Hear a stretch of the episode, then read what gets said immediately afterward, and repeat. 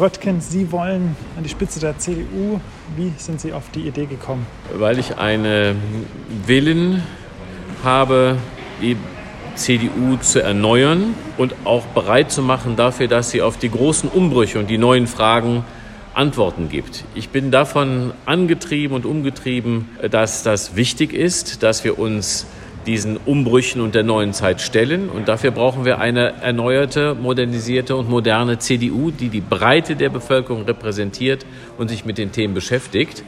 Und weil die CDU so wichtig ist, habe ich mich dazu entschieden, ähm, auch für diese Erneuerung ein Angebot zu machen. Sie haben gesagt, Sie würden auch einen CSU-Kanzlerkandidaten unterstützen. Ist es jetzt Zeit, dass mal die CDU ihrer Schwesterpartei die Möglichkeit gibt, wieder mal einen Kanzlerkandidaten zu stellen?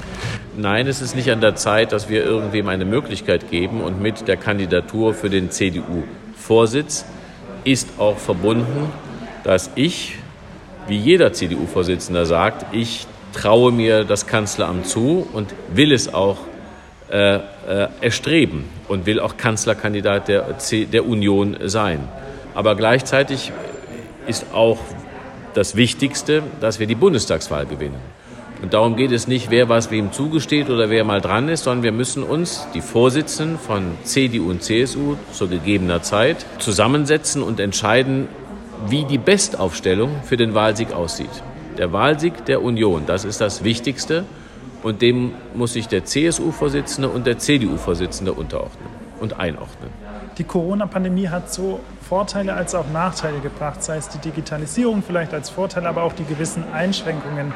Hätten Sie genauso harte Einschränkungen gefordert, wenn Sie jetzt Kanzler wären? Oder hätten Sie auch gesagt, wir müssen auch auf die andere Seite gucken, die Wirtschaft oder beispielsweise auch die Folgen häusliche Gewalt war ja schon im Lockdown damals der Fall? Also das Wichtigste ist, dass wir das Virus als der, der Gefahrenquelle, mit der wir es zu tun haben, unter Kontrolle bringen.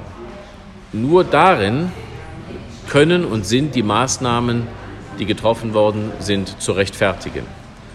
Und äh, darum äh, waren auch die eingreifenden Maßnahmen wie den Lockdown, den es gegeben hat, gerechtfertigt als Maßnahme zur Bekämpfung der Ausbreitung des Virus.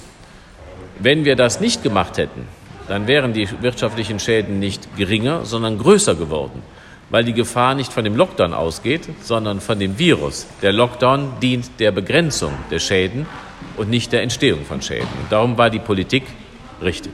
Wird es eine Wahl im Dezember geben oder nicht? Was schätzen Sie? Ich bin guter Dinge, dass wir sie haben, weil wir alles daran setzen, dass die CDU äh, ihre notwendigen Führungsfragen klärt. Das müssen wir tun. Wir müssen mit, mit einer klaren Führungsmannschaft und gewählten Führungsmannschaft in das Superwahljahr 2021 gehen. Wir tun alles. Wir haben einen Plan A, wir haben einen Plan B, damit auch die Demokratie und die anderen Dinge neben der Pandemie weiterlaufen können, weil es ja weitergehen muss.